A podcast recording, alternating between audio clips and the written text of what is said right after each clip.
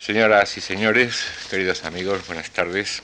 Reanudamos hoy, tras estas cortas y espero que deleitosas vacaciones de Pascua, nuestros cursos universitarios y con un asunto a nuestro juicio de evidente interés, el que desde hace algunos años el profesor Argullol viene denominando escritura transversal, es decir, un tipo de escritura que no tiene por qué encerrarse en el corsé que los manuales o los círculos académicos otorgan a los distintos géneros.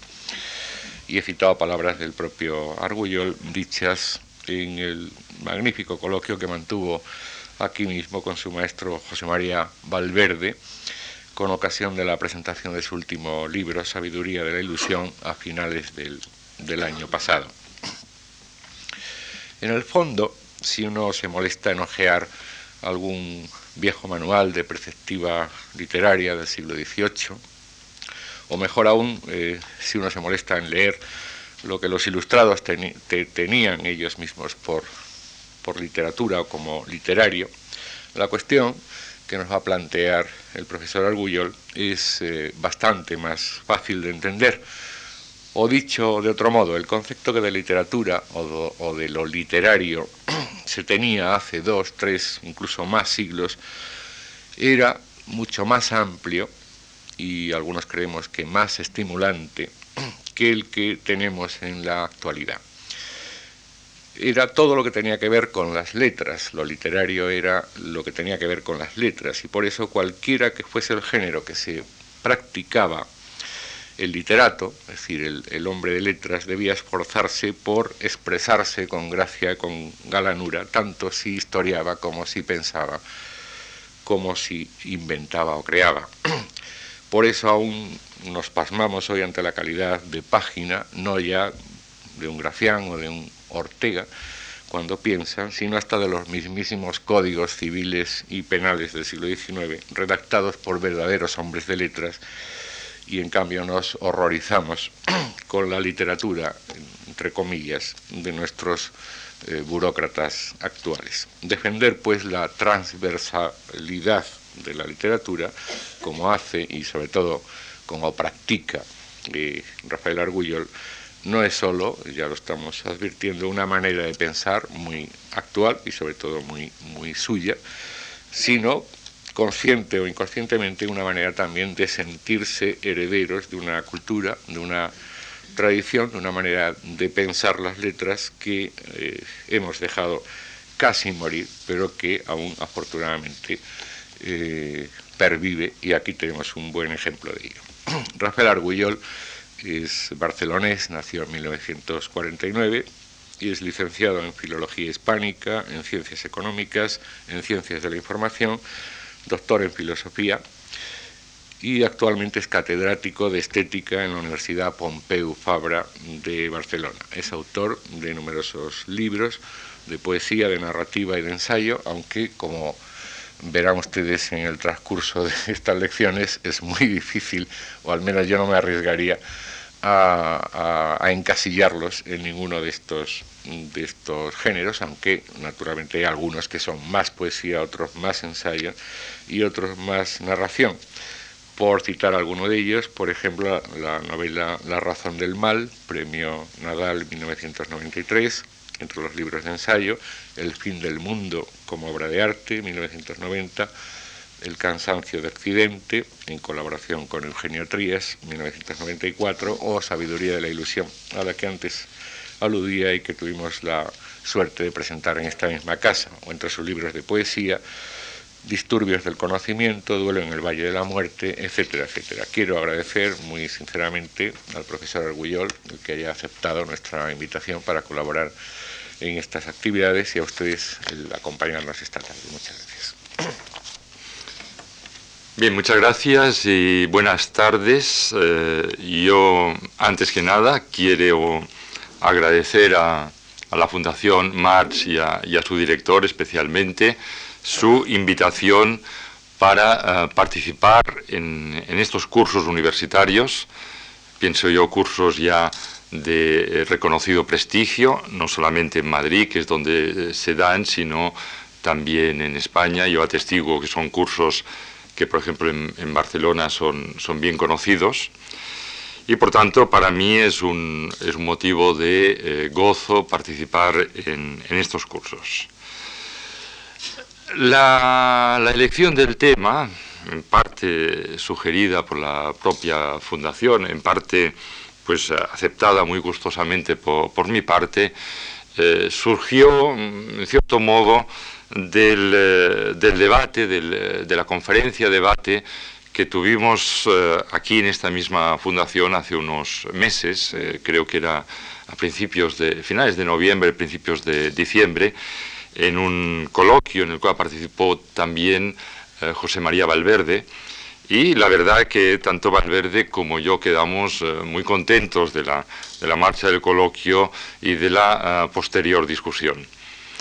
Eh, al hilo de, ese coloquio, de, esta, conferencia en la cual se presentaba un libro mío, el último libro editado por Tauros, Sabiduría de la Ilusión, eh, se planteó la posibilidad de hacer un curso, uno de los cursos universitarios aquí, alrededor del de, eh, tema mm, escritura transversal.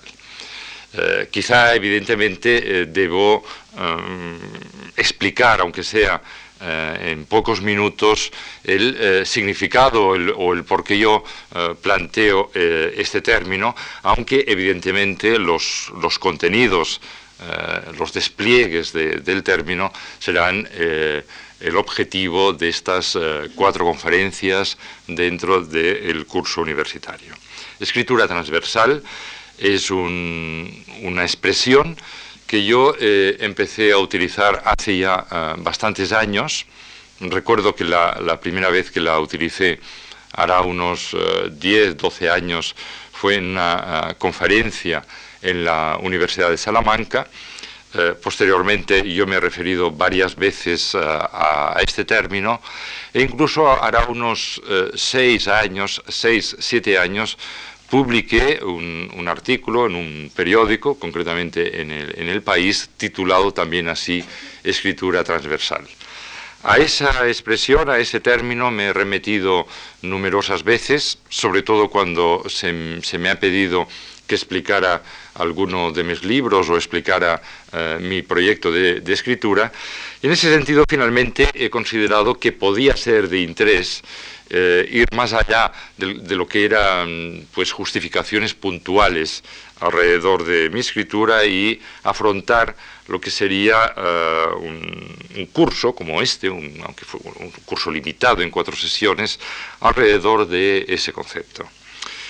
Por tanto, de, entrada, debo decir que es una expresión que ya vengo utilizando desde, desde hace años y que sobre todo aquí y de manera que eh, naturalmente se presentará mezclada, yo me, veo impotente para separarlo, se presentará mezclada.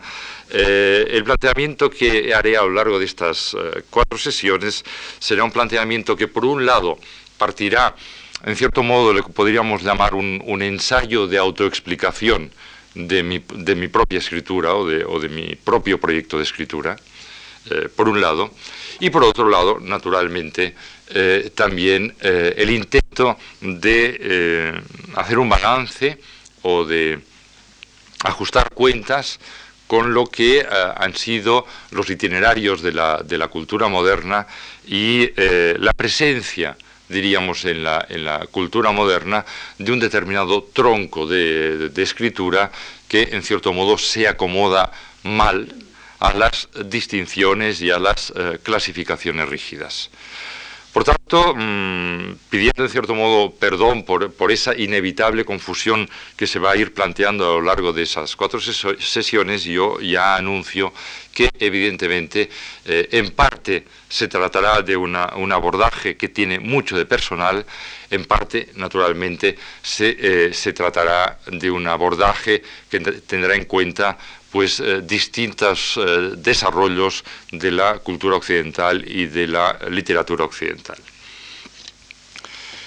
En, un sentido ya más concreto, atendiendo a lo que, a lo que serán los, contenidos de, de, estas cuatro intervenciones, debo decir que la transversalidad para mí plantea un doble plano o plantea un, doble problema de entrada y que es el que trataré de ir recogiendo también a lo largo de estos días. El problema que, eh, de momento, siendo esquemáticos y rápidos, el, problema eh, de la transversalidad desde el punto de vista de la forma, es decir, de la transversalidad desde el punto de vista de los géneros, y por tanto también, evidentemente, de la eh, ruptura de los géneros, y en segundo lugar, el plano y asimismo problema de la transversalidad desde el punto de vista de los contenidos, o si, se quiere, eh, jugando con la simetría, desde el punto de vista del fondo. Como, veremos, el, problema de la separación, y este será el motivo de arranque de estas charlas hoy, la separación eh, entre lo que podríamos eh, denominar el mundo de las ideas y el mundo de las sensaciones. Es decir, para mí, cuando planteo el problema de la transversalidad, por tanto, se entenderá y se verá que eh, planteo una cuestión que afecta a lo que es el discurso formal, pero por otro lado, y evidentemente siguiendo el principio que yo asumo de la unidad de forma y fondo, afecta también a los contenidos y afecta, en cierto modo, a la esencia de una tradición, en ese caso la tradición que yo voy a analizar aquí, que es la tradición occidental, la tradición europea. Por tanto, ese, doble plano será el motivo de arranque de eh, estas charlas, empezando, como se verá inmediatamente, empezando por esa cuestión de fondo, que es la supuesta la supuesta incompatibilidad o la eh, fuerte separación entre mundo de las sensaciones, mundo de las ideas dentro de nuestra tradición. Por eso, atendiendo, por tanto, por un lado, a ese ensayo de autoexplicación personal, por otro, a ese problema que entiendo fundamental en, la, eh, eh, en nuestra tradición, atendiendo, por un lado, al enfoque de la forma, a otro, al, fondo mismo del problema, es por eso que les he propuesto, y así ha sido desglosado en, las invitaciones, les he propuesto cuatro conferencias alrededor de eh, cuatro títulos que, mm, ya digo hoy, van todos ellas engarzados. Este, evidentemente, cada, cada uno de ellos tendrá, cada una de estas charlas tendrá una, autonomía, tendrá una unidad, pero eh, evidentemente van engarzados y a mí me gustaría que se vieran engarzados, de modo que cada una de ellas presentara algunas respuestas y algunos interrogantes de las otras charlas. Por eso, eh, ese título general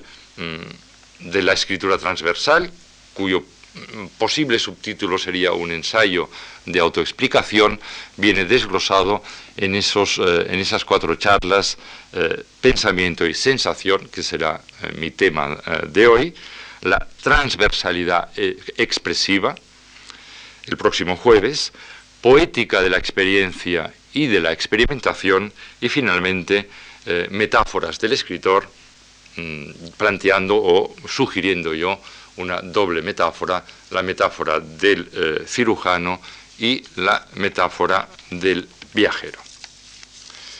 Bien, por tanto, mm, tras esta, eh, especie de prólogo general, al menos a mi intencionalidad eh, en, estas charlas, entro ya directamente a, plantearles el primer punto, la primera intervención, la anunciada para hoy, alrededor de la cuestión eh, pensamiento y eh, sensación, insistiendo en el hecho de que por favor se vean eh, unidas cada una de estas charlas. Como ah, podrán apreciar, según lo que acabo de decir, evidentemente si esta primera charla lleva por título Pensamiento y Sensación, es que les estoy proponiendo arrancar en el problema de la ah, transversalidad desde el segundo plano, que eh, he indicado aquí, es decir, desde el plano del fondo.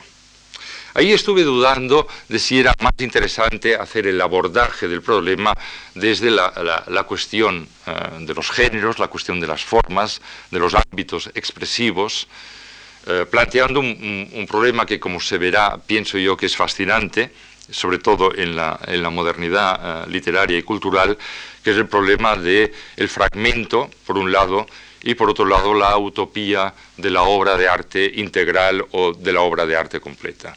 Este es un tema que a mí me parecía eh, sumamente cautivador, pero mm, he preferido dejar ese, ese, tema para la segunda de las charlas y en la primera abordar lo que probablemente era, era más difícil, más peleagudo y con más consecuencias, con más eh, mm, anclajes profundos, diría, más allá de la propia literatura o más allá de la escritura literaria. Y digo más allá porque eh, el, tema que se plantea en esa primera charla para mí es fundamental para la determinación de lo que ha sido el hombre occidental y para la determinación de lo que ha sido la eh, mentalidad occidental, no únicamente la mentalidad occidental moderna, sino en general la mentalidad occidental. Por tanto, mm, planteando el, problema de fondo, diríamos que podemos arrancar eh, por esa cuestión. ¿Por qué dentro de nuestra tradición, incluida la tradición eh, moderna, eh, nosotros hemos tendido, digo tendido porque evidentemente hay excepciones y hay esfuerzo, esfuerzos culturales eh, que van eh, en contracorriente, pero hemos tendido a aceptar una suerte de dicotomía entre lo que podríamos llamar el mundo de las ideas y el mundo de las sensaciones, o el ámbito del pensar y el ámbito del sentir, o el eh, territorio del conocimiento y el territorio del arte, o si se quiere, eh, afrontándolo desde otra vertiente, eh, lo que sería la máscara del logos y la máscara del mitos. ¿Por qué dentro de, nuestra tradición mm, hemos tendido a asumir esa eh, separación?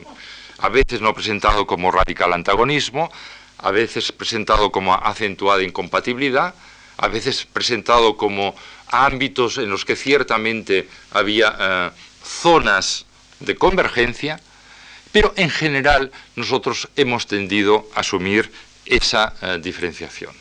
La prueba es que todavía hoy, a finales del siglo XX, pero a lo largo del siglo XX y en el siglo XIX, han sido muy frecuentes las polémicas acerca de si efectivamente eh, hay conocimiento a través del arte, si hay conocimiento a través de la poesía, si hay conocimiento, diríamos, en todo lo que sería el ámbito estético, o por el contrario, los partidarios de negar la posibilidad de ese conocimiento.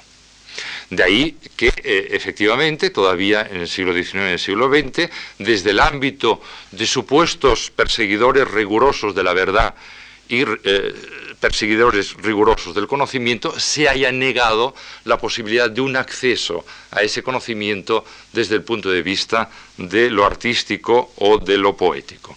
Por tanto, para mí la occidental es una cultura en la cual esa separación entre ambos mundos es una separación que ha sido ampliamente asumida. A pesar de todos los esfuerzos, algunos de ellos los citaré, por romper ese, eh, supuesto eh, antagonismo. Probablemente este es el punto de partida que uno eh, debe plantearse en el momento de afrontar la cuestión de la transversalidad. Y es el, problema de fondo, porque como he dicho hace un, par de minutos, sus repercusiones son repercusiones amplísimas, que van más allá de una pura discusión sobre un problema literario o sobre la tradición literaria. Yo cada vez estoy eh, más convencido de los eh, arquetipos educacionales, es decir, de aquello que pesa eh, en nuestras conformaciones mentales, más allá de nuestros propios rechazos. Y en ese sentido yo diría que esa dualidad que aquí estoy eh, presentando o insinuando es una dualidad de enorme peso en la configuración de la mente occidental, más allá de todas las rebeldías o de todas las rebeliones frente a esa dualidad. Naturalmente, eh, habría mm, diversas posibilidades de afrontar la genealogía de esa dualidad, de esa separación. Yo les eh, voy a proponer una que me parece la más eh, ilustre. También es de las eh, más directas, pero es ilustre por la, por la persona, por la obra, por el, por el pensamiento de la que surge. Y en ese sentido yo indicaría que la, la génesis de lo que, entre comillas, podríamos denominar el prejuicio de la dualidad occidental entre ambos mundos o entre ambos ámbitos, esa génesis se origina, diría yo, en la filosofía platónica, se origina ya en, eh, en el mismo Platón. Lo cual no deja de ser algo que para mí siempre ha sido una extraordinaria paradoja. Es decir, cómo uno de nuestros principales escritores, eh, no estoy diciendo uno de nuestros principales filósofos, que es una trivialidad, estoy diciendo uno de nuestros principales eh, escritores, es decir, uno de nuestros eh, principales artistas de la literatura, que es Platón, fue el que originó, o de él arranca, lo que llamaríamos el prejuicio de la dualidad entre ambos mundos. Ustedes eh, saben bien que es eh, precisamente a partir del ataque platónico al poeta, del ataque platónico al artista, que arranca buena parte de lo que yo estoy denominando aquí el prejuicio occidental. Y digo arranca desde ahí, porque yo me guardaré de decir que efectivamente Platón puso las bases. Platón planteó un problema como consecuencia de su propia revolución metafísica que evidentemente sugería la posibilidad de lo que sucedió. Yo mm, mm, mantengo mis distancias respecto al hecho de que desde Platón mismo pudiera eh, hacerse surgir esa dualidad o esa separación. Y mantengo mis reservas, mantengo mis reservas de la misma manera que mantengo mis reservas en un sentido más general al hablar de la filosofía platónica. Eh, para algunos, incluso mm, pensadores de enorme importancia como Nietzsche, eh, para algunos, eh, en Platón, en cierto modo, acaecía el fin del mundo clásico porque Platón introducía el dualismo cuerpo-alma, introducía clarísimamente la teoría de la inmortalidad del alma y en cierto modo, como consecuencia de ese dualismo filosófico, nos encontrábamos precisamente con su ataque a todos aquellos que vivían atrapados en el mundo de la apariencia. Evidentemente, ese, dualismo está insinuado en Platón. Yo tengo mis reservas respecto a la posibilidad de afirmarlo taxativamente. Lo que es cierto es que en términos de herencia, en términos de herencia, que es lo que cuenta, verdaderamente el prejuicio de la separación entre ambos mundos, mundo de las ideas, mundo de las sensaciones, parte del el prestigio enorme que tuvo la obra eh, platónica en el mundo helenístico y en el mundo luego del cristianismo medieval. Ustedes saben que en diversos... Eh, Platón no fue un eh, pensador estético sistemático, no tenía sentido este, este, término en, el mundo antiguo, tampoco lo fue Aristóteles. Aristóteles fue más sistemático en la construcción de un, de un libro que era mm, algo así como un tratado de, leyes constructivas, que fue la poética, del que hemos conservado solamente una parte pero no tenía sentido esa visión sistemática del mundo estético. Por tanto, Platón tampoco lo hizo. Pero sí abordó en diversos eh, diálogos el problema de la creación, el problema, eh, lo que modernamente nosotros llamamos el problema de, eh, lo estético. Y ahí, evidentemente, nosotros vamos a, encontrar una, una, posición que será una posición harto compleja para el futuro. Es decir, eh, eh, Platón en el momento que exalta el camino de la sabiduría, de la búsqueda de la verdad, sobre todo el Platón maduro posterior a la elaboración de la teoría de las ideas, nos introduce cada vez más claramente, como ustedes saben, a la eh, evidencia de una doble realidad. Una realidad que es la realidad aparente, la realidad sensorial, la realidad, por tanto, falsa desde el punto de vista de la metafísica madura platónica y, evidentemente, según eh, deducimos de, de la teoría de las ideas, otra realidad, esa realidad verdadera, esa realidad auténtica, que ultrapasaría el mundo de lo sensorial y nos conduciría a la posibilidad del conocimiento. En, el famoso mito de la caverna, eso se explica en términos metafóricos suficientemente poderosos. A partir de la tendencia a esa, a esa, doble realidad, nosotros encontramos también la tendencia a ese dualismo entre el cuerpo y un alma que se separa o se puede escindir del cuerpo precisamente porque participa de ese auténtico mundo que es el mundo de las ideas. Es a partir de ese, dualismo que ciertamente nosotros estamos autorizados a ver la ah, insinuación de una doble figura.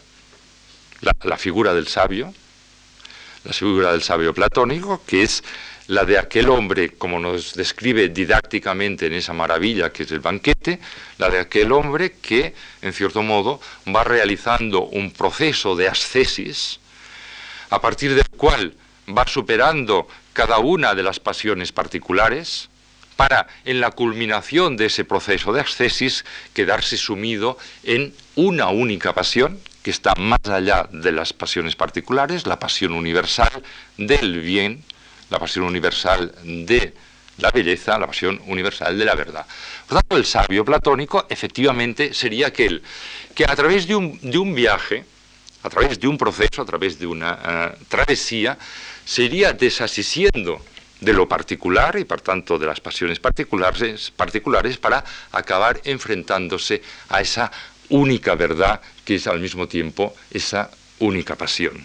Por tanto, es verdaderamente aquel que es iniciado y a su vez él iniciará hacia el conocimiento de ese mundo que está más allá de la apariencia. Es por eso, es precisamente por eso, por ese superar ascéticamente, en el sentido etimológico de ascesis, estas pasiones particulares, y por tanto sumirse en esa única pasión que está más allá de esas pasiones particulares, lo que autoriza a Platón a decir que efectivamente el sabio debe gobernar en la ciudad ideal.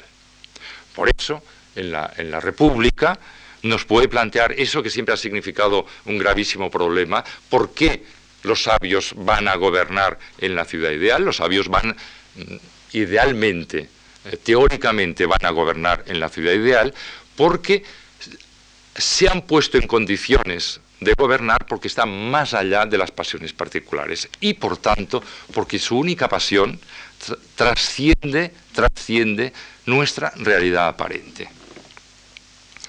Efectivamente, frente a esa figura, frente a esa figura, se va dibujando en Platón otra figura que para ir rápidos podríamos decir que es la figura del artista, que es el hombre que por definición permanece atrapado en el mundo de la apariencia.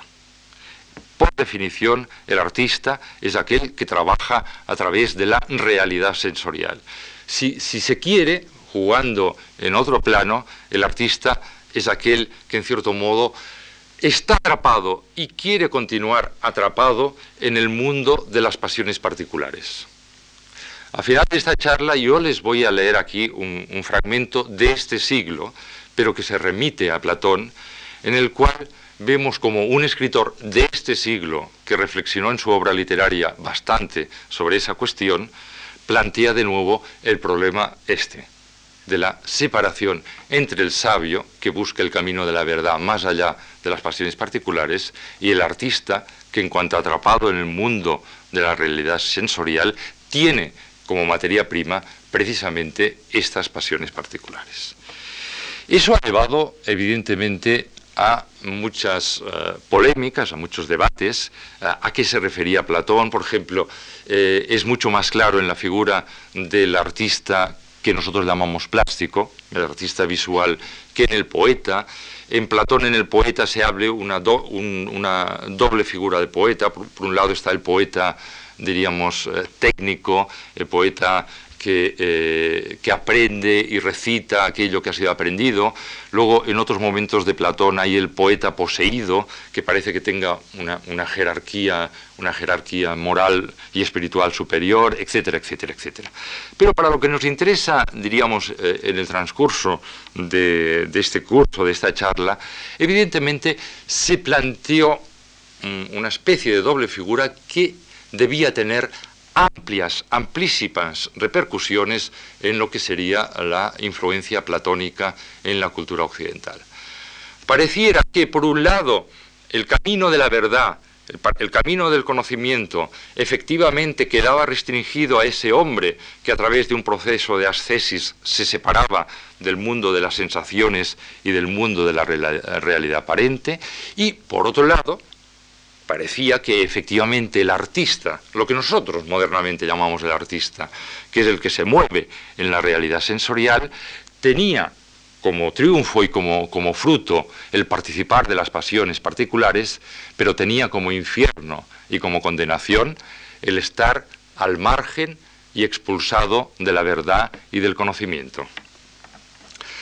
Por eso, en, la República, en la República de Platón, el, texto dirigido a dibujar para su época, pero que luego ha sido para toda la posteridad, lo que era la ciudad ideal, esa ciudad ideal gobernada precisamente por los sabios, por eso en ese texto es en el texto donde Platón ataca más explícitamente la figura del artista y la figura del poeta. Llega a decirnos que el, poeta, el gran poeta, el, gran artista, se le debe reconocer sus habilidades, se le debe reconocer sus prestigios y presencias, se debe derramar mirra sobre su cabeza, hay que coronarlo, pero expulsarlo de la ciudad, hay que mantenerlo alejado. Porque este hombre no solamente vive en el engaño, sino que transmite el engaño. Así como ya el hombre normal vive en una realidad aparente, por tanto en una realidad falsa, el artista muestra una doble falsedad, porque vive a través de la falsedad y presenta a los hombres como verdadero aquello que es falso, aquello que es puro, puramente atrapado en el mundo sensorial y en el mundo fenoménico. Por eso nos encontramos que en la República Platón Estamos hablando de finales del siglo V, del gran ciclo de Pericles y principios del siglo IV, en la República, Platón llega a condenar el gran arte clásico de su época. Lo condena radicalmente. Lo que sería el arte de eh, Fidias, Praxíteles, etc., es condenado por Platón.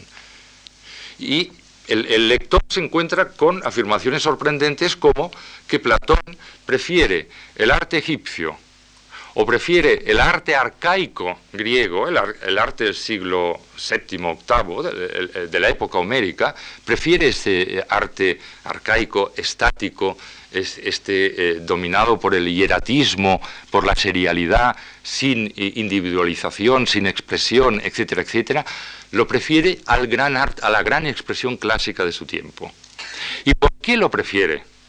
Porque nos dice, efectivamente es un arte que es invitación a la falsedad, pero es menos invitación a la falsedad que el arte de nuestra época, porque en esa rigidez, en esa distancia, en esa serialización, en esa, especie de separación, evidentemente el artista no invita a la falsedad como invitan los artistas, diríamos, realistas o de expresión realista de nuestro tiempo, los cuales introducen al ciudadano a un doble error.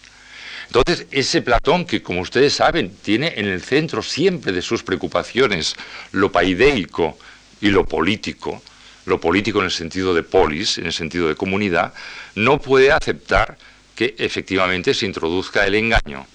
Y por eso el, el, artista y el poeta debe ser marginado de la ciudad ideal por cuanto es un peligro, un peligro para la juventud. Es un peligro como posibles corruptores de la juventud. En cambio, el sabio, que efectivamente está más allá de esas pasiones particulares, evidentemente este debe ser el que gobierne la educación de la ciudad. Ejemplo, en la, en la República nos encontramos afirmaciones como la siguiente respecto al, al artista o al poeta en este caso. Por tanto, según parece, si legase a nuestra ciudad un hombre capaz por su sabiduría de adoptar mil formas y de imitar todas las cosas, y que quisiese darnos a conocer sus poemas, nos inclinaríamos ante él como si fuese un ser divino, admirable y arrebatador. Pero le diríamos que nuestra ciudad no dispone de un hombre que se le semeje ni es justo que llegue a tenerlo, y que por consiguiente hemos de devolverle a otra ciudad, una vez derramada mirra sobre su cabeza y adornada ésta con cintas de lana. Nosotros mismos desearíamos disponer de un poeta o de un fabulista más austero y menos agradable, aunque más útil, el cual imitase tan solo lo conveniente y lo que dicen los hombres de bien, de acuerdo con aquellas normas que ya hemos establecido cuando tratábamos de la educación de nuestros soldados. O en otro momento dice, porque pienso que diríamos que poetas y compositores de fábulas se equivocan gravemente cuando afirman que los hombres de bien son en su mayoría infortunados y que los malos son felices, en razón de lo cual convendría cometer injusticias a escondidas, si se admite que la justicia es un bien para los demás y un mal para el que la practica. Sería necesario prohibir que se dijera todo eso y al contrario ordenar que se contase y refiriese todo lo contrario.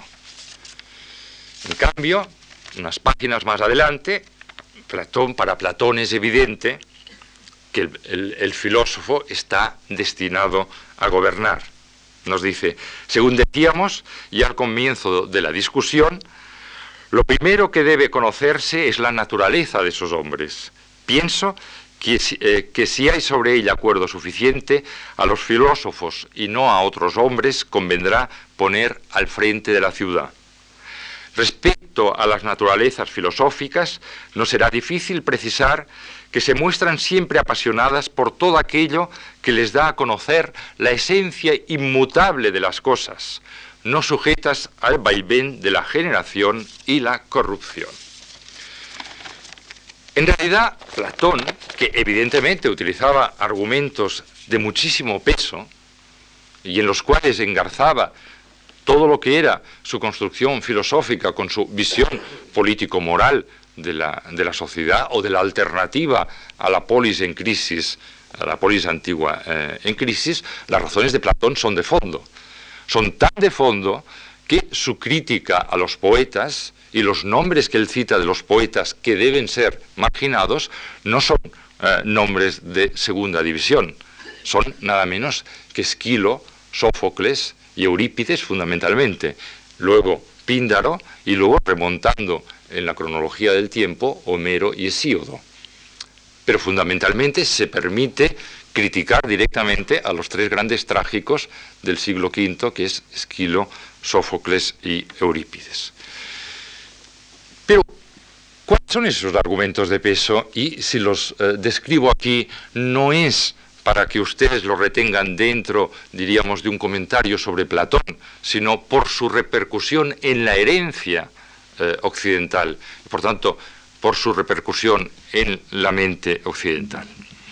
Es curioso que, por ejemplo, en la República y en, otros eh, textos, Platón eh, saca argumentos afiladísimos eh, respecto, diríamos, al modo y respecto a la esencia. Respecto al, modo, llega a, proponer algo que fue, o que para los lectores modernos puede resultar tan escandaloso, pero que resultó lógico para los lectores de su tiempo, llega a, prohibir, eh, a proponer la prohibición del teatro.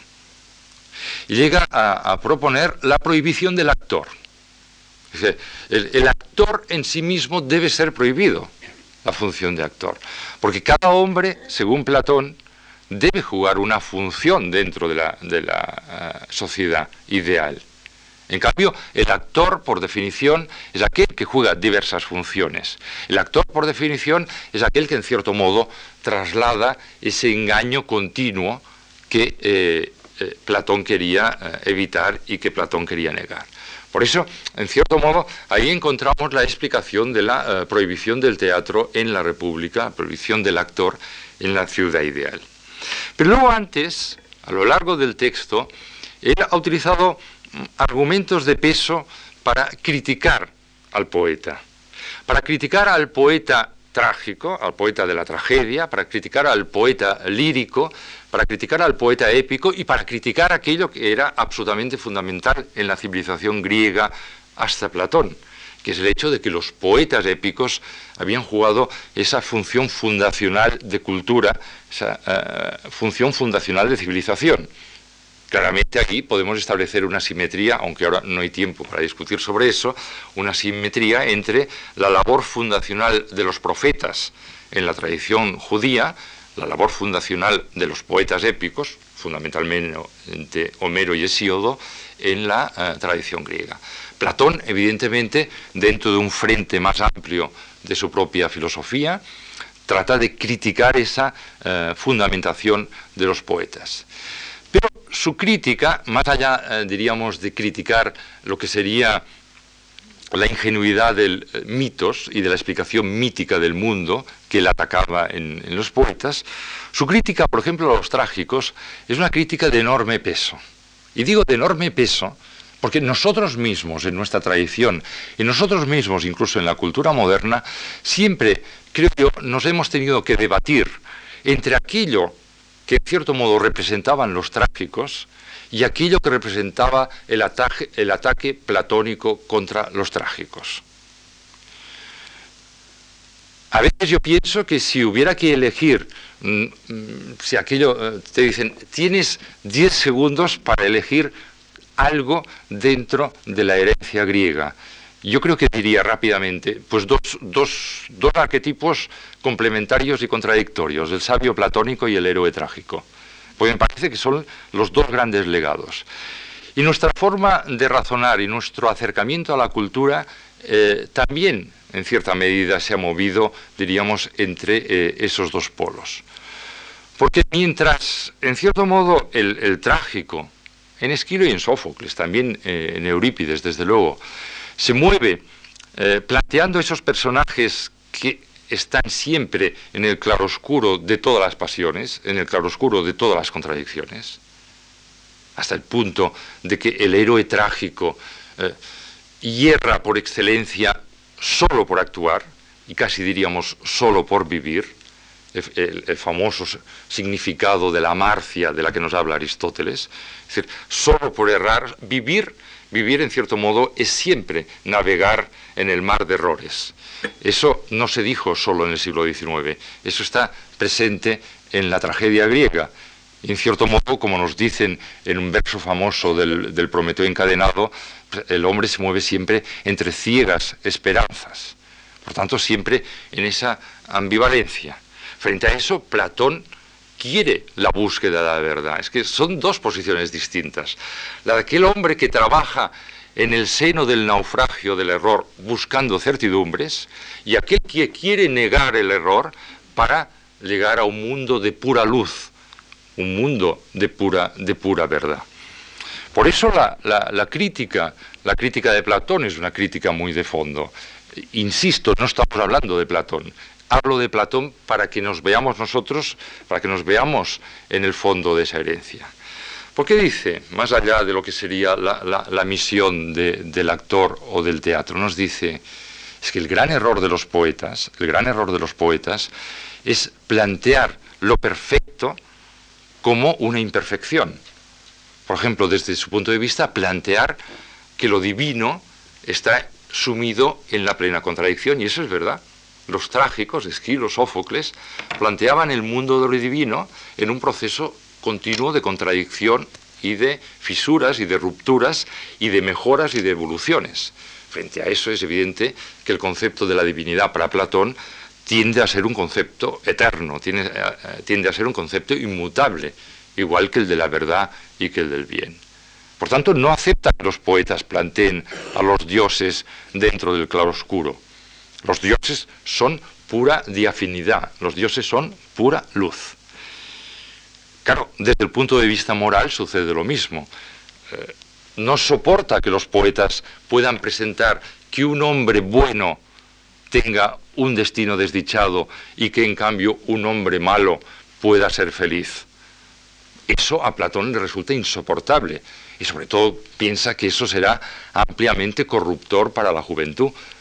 ¿Cómo se puede aceptar que la juventud vea en, los escenarios que alguien que es malo, sin embargo, es feliz y alguien que es bueno, sin embargo, es desdichado? Eso los poetas trágicos lo presentaban en sus obras. Por tanto, hay en su crítica, en su crítica a la figura del poeta, en su crítica a la figura del artista, una crítica de fondo que va más allá, diríamos, de, lo que sería la mímesis o del, engaño de la, realidad eh, aparente y fenoménica, para entrar en, un fondo metafísico, en un fondo moral y en un fondo eh, político. Por tanto, ustedes pueden imaginarse el enorme peso que esto ha tenido en toda nuestra tradición, a pesar de todas las desviaciones, rectificaciones y reformulaciones que se han podido hacer. Mi opinión es que el neoplatonismo o los neoplatonismos lo que hicieron es radicalizar enormemente esa, eh, esa dualidad, con algunas excepciones.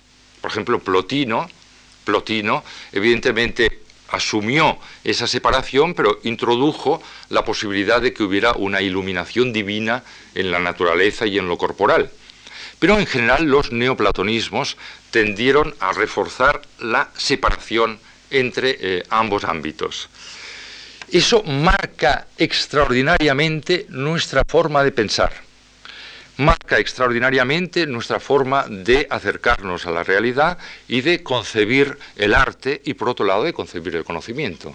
Y muchas veces de concebir cada uno de nosotros inconscientemente la incompatibilidad entre el mundo del arte, el mundo de la sensación y el mundo del eh, conocimiento.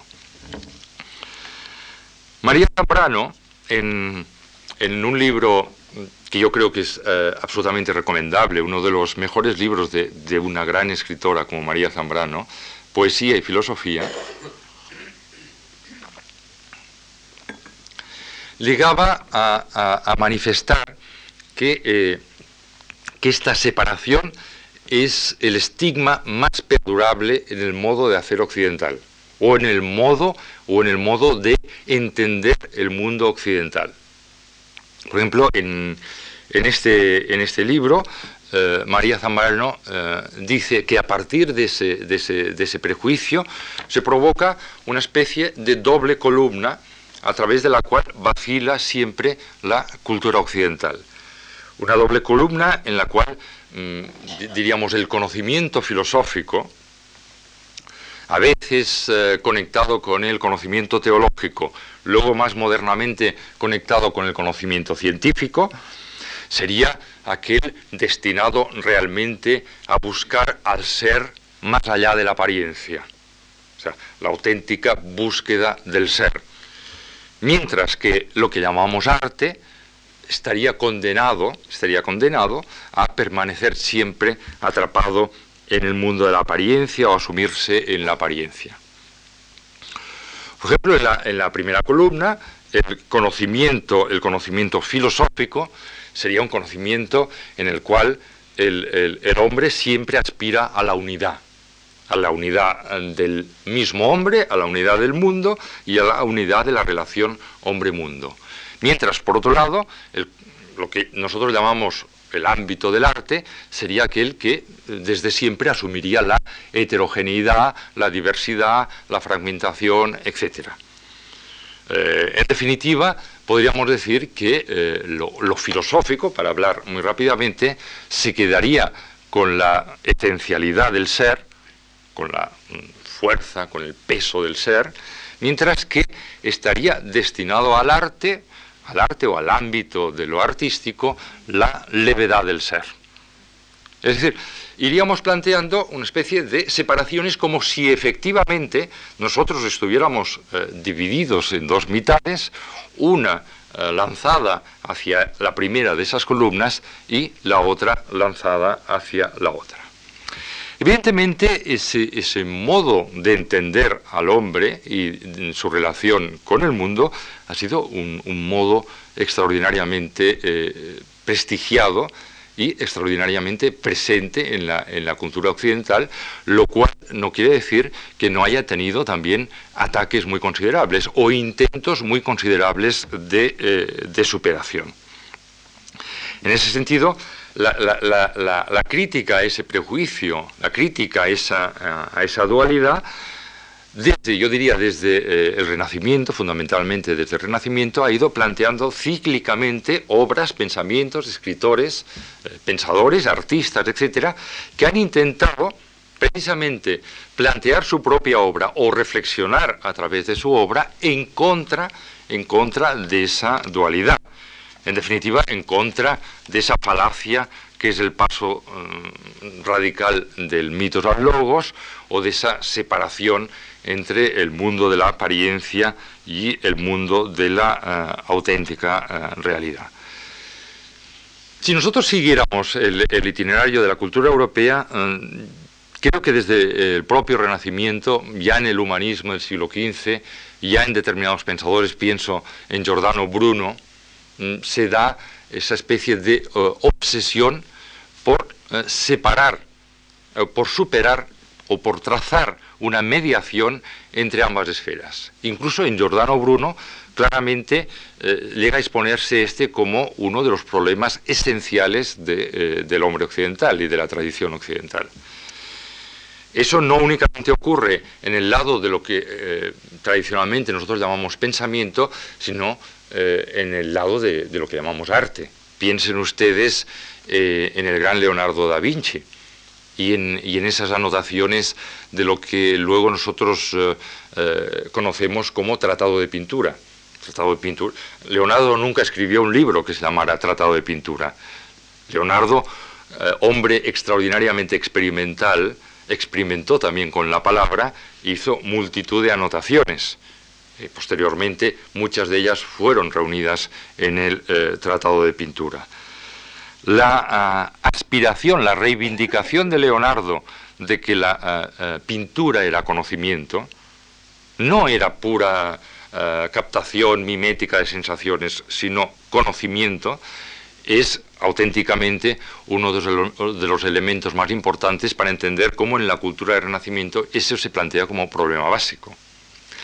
A mí algunos de los planteamientos de Leonardo en el Tratado de Pintura me recuerdan planteamientos que va a hacer eh, dos siglos después, dos siglos y medio después, eh, el propio Goethe, y a los que me referiré eh, más adelante en, otra sesión. Es decir, cuando, cuando Leonardo dice que estaría del pintor, en cierto modo, buscar lo universal que hay en lo particular, en cierto modo, presentar lo espiritual que hay en lo material, lo invisible que hay en lo visible, etcétera, evidentemente está tratando de superar lo que sería la separación entre un mundo de lo diverso, fragmentado, particular, etcétera, el mundo del arte, y el mundo de lo esencial, unitario, etcétera, el mundo del conocimiento, el mundo de la filosofía.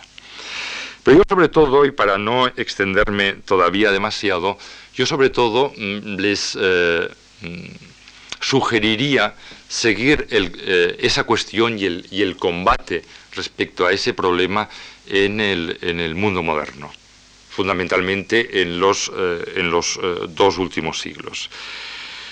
En ese aspecto yo creo que podemos encontrar mm, varios abordajes.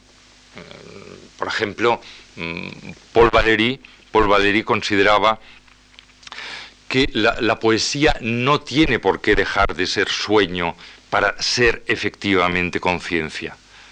La poesía no, no tiene que dejar de ser algo que trabaja fundamentalmente en el mito para ser también logos, para ser también razón. Y esta es una de las líneas fundamentales que se han abierto desde la, desde la ilustración en la, en la, cultura europea. Eh, por ejemplo, eh, Nietzsche evidentemente plantea que el mundo del artístico, el mundo del artístico, es un mundo de conocimiento cuando, cuando el hombre llega a la conclusión de que no puede vivir de verdades absolutas. Eso es muy curioso en la trayectoria de Nietzsche. Tras sus eh, ilusiones juveniles de que va a, conseguir una metafísica del arte eh, y que nos expresa en, el nacimiento de la tragedia, Nietzsche eh, después, coincidiendo con la ruptura con Wagner, va a inclinarse hacia una posición, diríamos, más cientificista, llega a decir en el periodo intermedio de Nietzsche que la ciencia es el único territorio en el que el hombre puede eh, moverse medianamente seguro, pero el último Nietzsche, el Nietzsche sobre todo que hemos conocido a través de los escritos eh, póstumos, llega de nuevo a decir algo que es realmente curioso. Dice, el hombre no puede moverse a través de la verdad. Como máximo, el hombre puede llegar al conocimiento como conciencia de la no verdad, pero no de las verdades. Y dentro de esa conciencia de la no verdad, el territorio, el territorio del arte es el territorio más lúcido, porque el arte, nos dice Nietzsche, es el único territorio que ya desde el principio se mueve en la conciencia de la no verdad y penetra en la conciencia de la no verdad. Pero yo diría que en términos generales hay un elemento central en la, cultura moderna que busca esa mediación, esa confluencia entre el ámbito de la sensación y el ámbito del concepto, o el ámbito de la idea. Es aquello que ya uh, Kant planteó en la tercera de sus críticas, en la, crítica del juicio. En la, la, crítica del juicio acostumbra a, a verse como aquella parte de la obra crítica kantiana dedicada a la parte estética, cosa que es verdad. Pero no es exclusivamente dedicada a la parte estética, sino que es un intento de cierre y culminación de las dos anteriores críticas. Es decir, el, esfuerzo, el esfuerzo, diríamos, arriesgado y en parte temerario del viejo Kant no fue únicamente adentrarse en el análisis de eso que los modernos hemos llamado experiencia estética, y que en cierto modo mm, sacó más bien de su línea escocesa, de su ascendente escocés más que de su ascendente alemán, es decir, apoyado en la tradición de la filosofía escocesa del siglo XVIII, el análisis de la experiencia estética, su famoso análisis de lo bello y lo sublime. Evidentemente, eso es muy interesante y dio paso a muchas de las actitudes posteriores, pero es que para Kant lo que planteaba en el terreno de lo estético se planteaba como auténtico mm, ensayo de cierre, más que cierre, ensayo de cierre en los dos mundos planteados en las críticas anteriores. Es decir, eh, Kant intentó ver lo estético, intentó ver lo estético como el auténtico territorio de mediación. Y en ese sentido, aunque pueda parecer eh, curioso, Kant, el gran ilustrado, fue en ese sentido el primer romántico, el, viejo Kant, el que abrió el umbral, el que abrió la puerta. Y en definitiva entendió que uno de los problemas eh, más interesantes para la propia reflexión filosófica era ver cómo el terreno estético era al mismo tiempo motivo de sensación y motivo de eh, conocimiento. Naturalmente, si ustedes eh, siguen las distintas continuaciones, respuestas, rectificaciones que hacen los idealistas y los románticos al problema planteado por Kant, siempre veremos que la superación de esa ancestral dicotomía, de esa ancestral dualidad, forma parte de la primera de sus preocupaciones. En respuestas tan distintas como las que puede dar un Schiller, cuando Schiller habla, del arte como Mittelkraft, como, como fuerza intermedia, efectivamente se plantea esa mediación. Y se la plantea, yo diría, muy platónicamente en términos no únicamente artísticos, sino político-morales. Eh, un librito maravilloso que debería releerse de nuevo de Schiller para explicar los fenómenos políticos y terrorísticos de nuestro siglo son las cartas sobre la educación estética del hombre, que él escribió a finales del, siglo XVIII. Yo creo que Schiller es el primer eh, pensador europeo que se da cuenta de la vertiente eh, terrorista de la utopía y de la vertiente terrorista que puede tener la revolución. En su caso, no la revolución rusa ni la revolución china, sino la revolución francesa. Schiller entusiasta de la Revolución Francesa, sin embargo, se tira atrás en el momento que advierte la violencia eh, terrorística, el, terror, la época del terror. Entonces, reflexionando sobre el tema, plantea algo muy audaz en ese librito, Carta sobre la educación estética del hombre.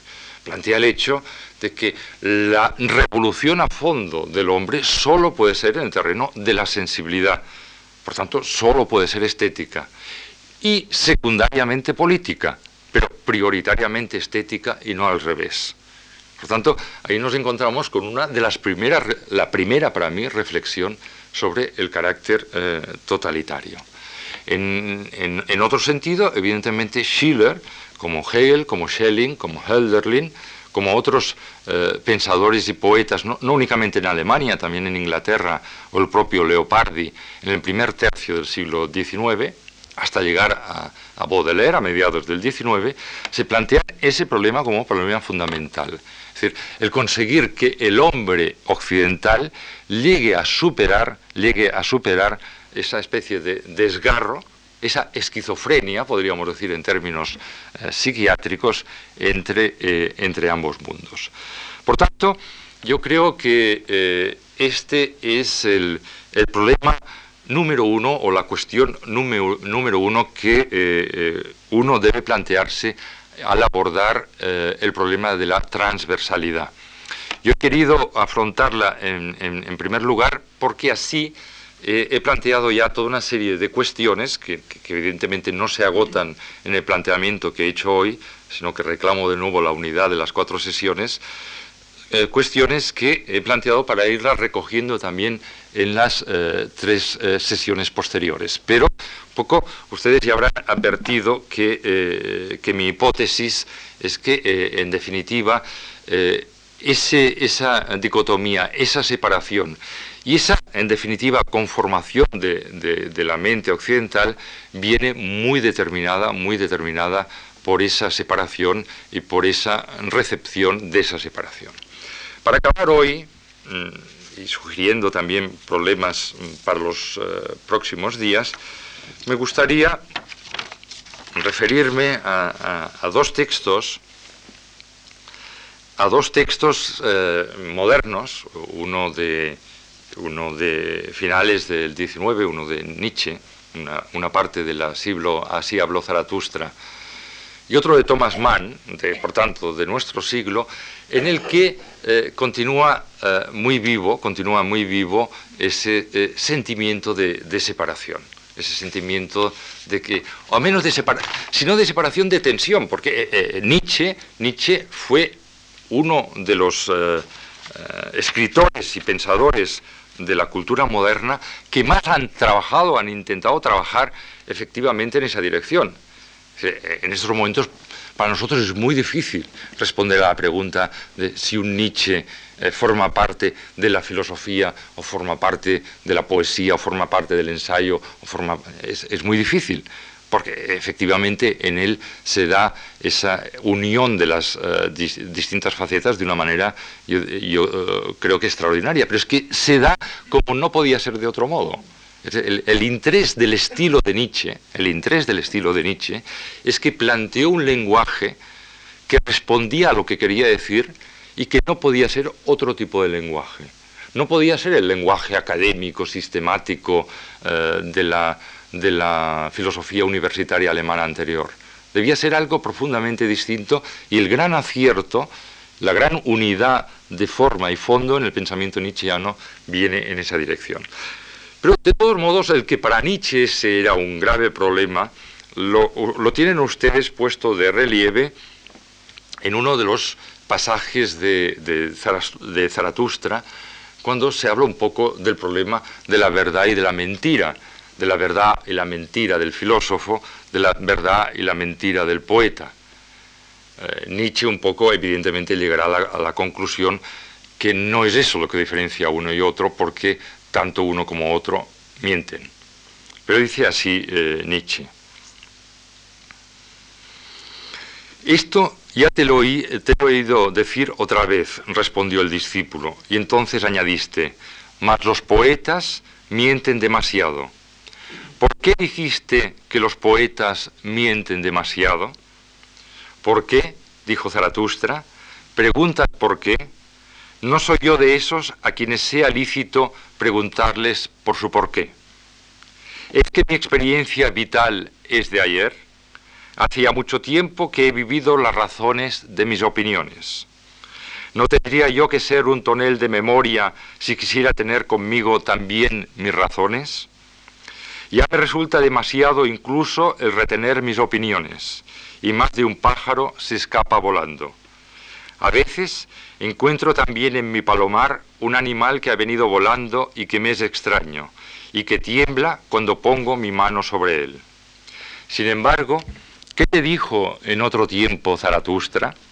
Que los poetas mienten demasiado, mas también Zaratustra es un poeta. ¿Crees, pues, que dijo entonces la verdad? ¿Por qué lo crees? El discípulo respondió, yo creo en Zaratustra. Mas Zaratustra movió la cabeza y sonrió. La fe no me hace bienaventurado, dijo, y mucho menos la fe en mí. Pero el supuesto de que alguien dijera con toda seriedad que los poetas mienten demasiado, tiene razón. Nosotros mentimos demasiado. Nosotros sabemos demasiado poco y aprendemos mal. Por ello tenemos que mentir.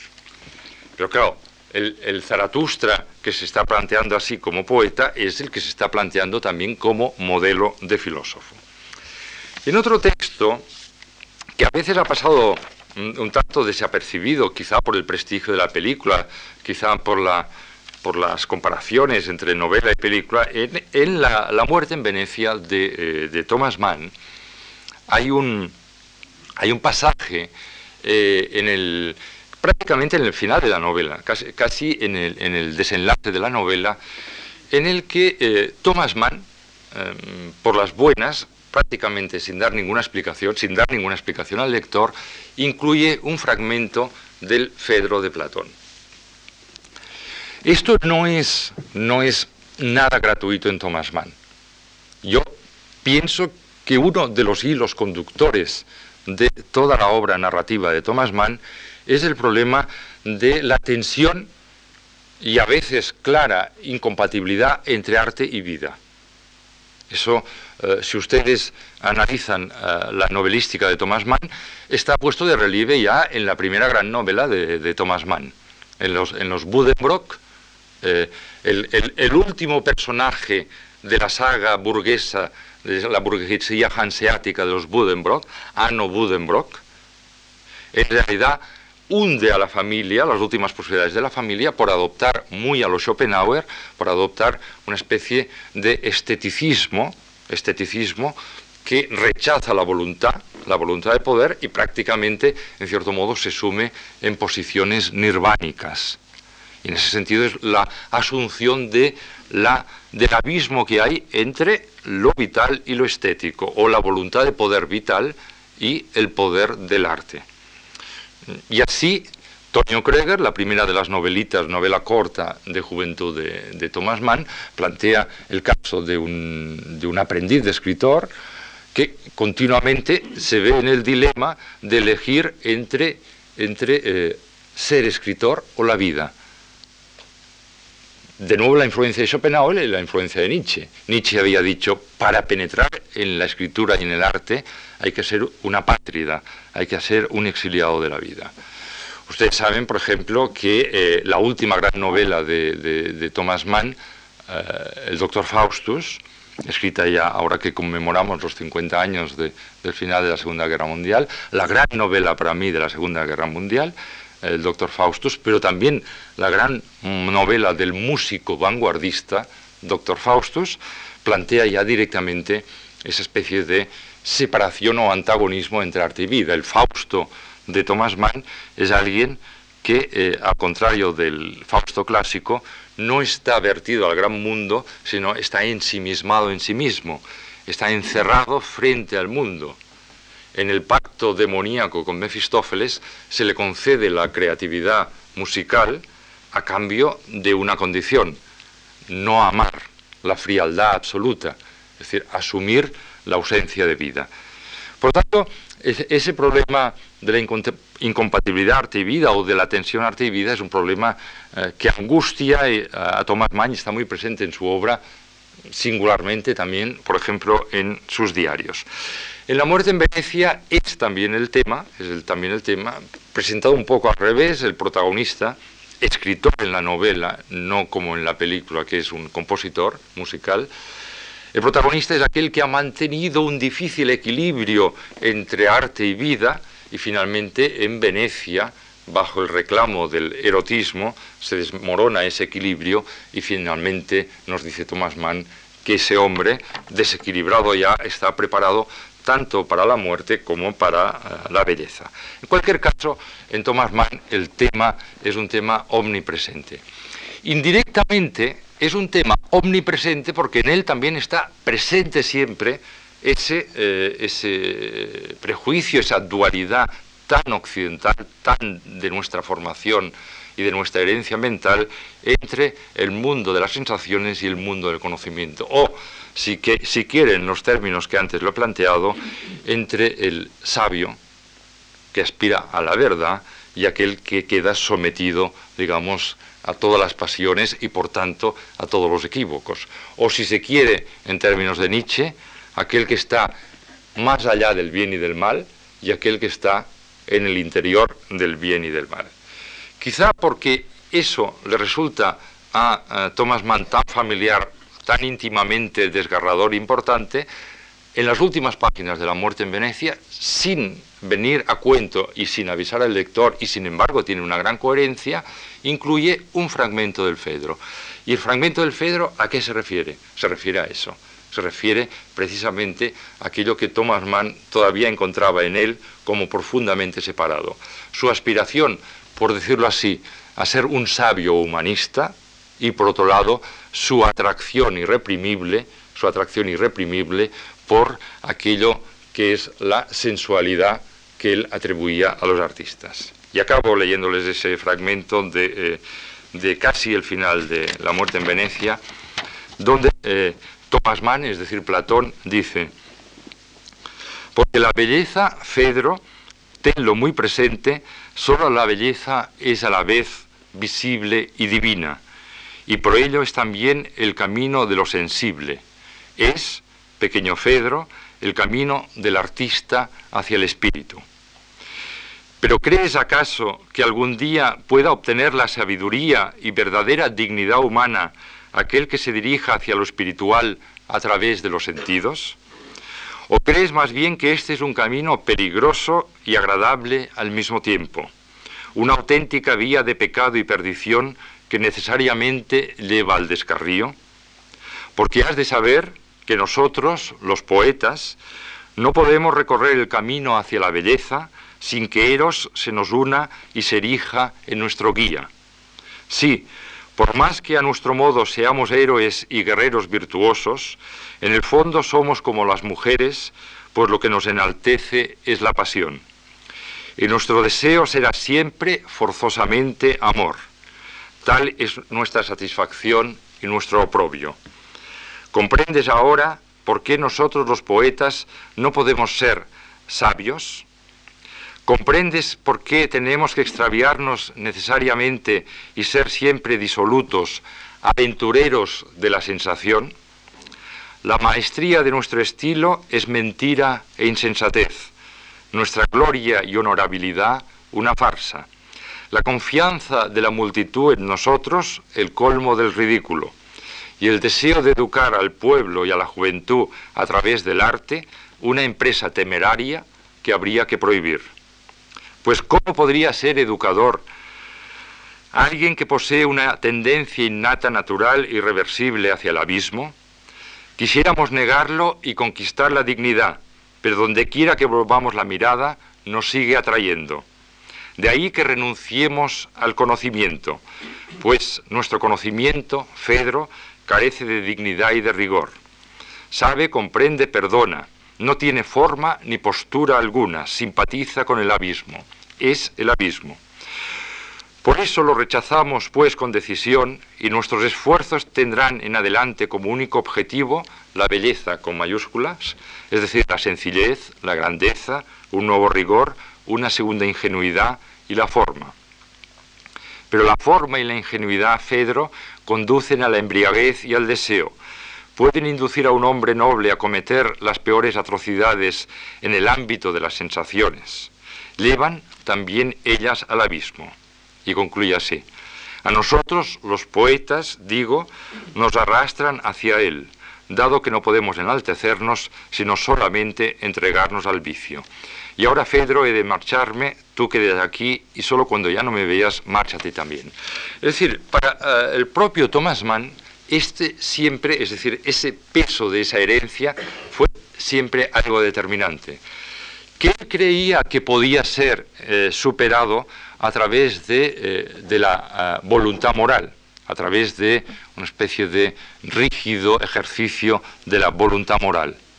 Y por eso él, eh, a juzgar por sus diarios, siempre se movió, como antes he dicho, entre una especie de aspiración a un humanismo, el humanismo del sabio, el humanismo de la verdad, y por otro lado, sin embargo, en sus obras siempre se sintió atraído por ese héroe artístico que se mueve a través de las sensaciones, a través eh, de, las pasiones.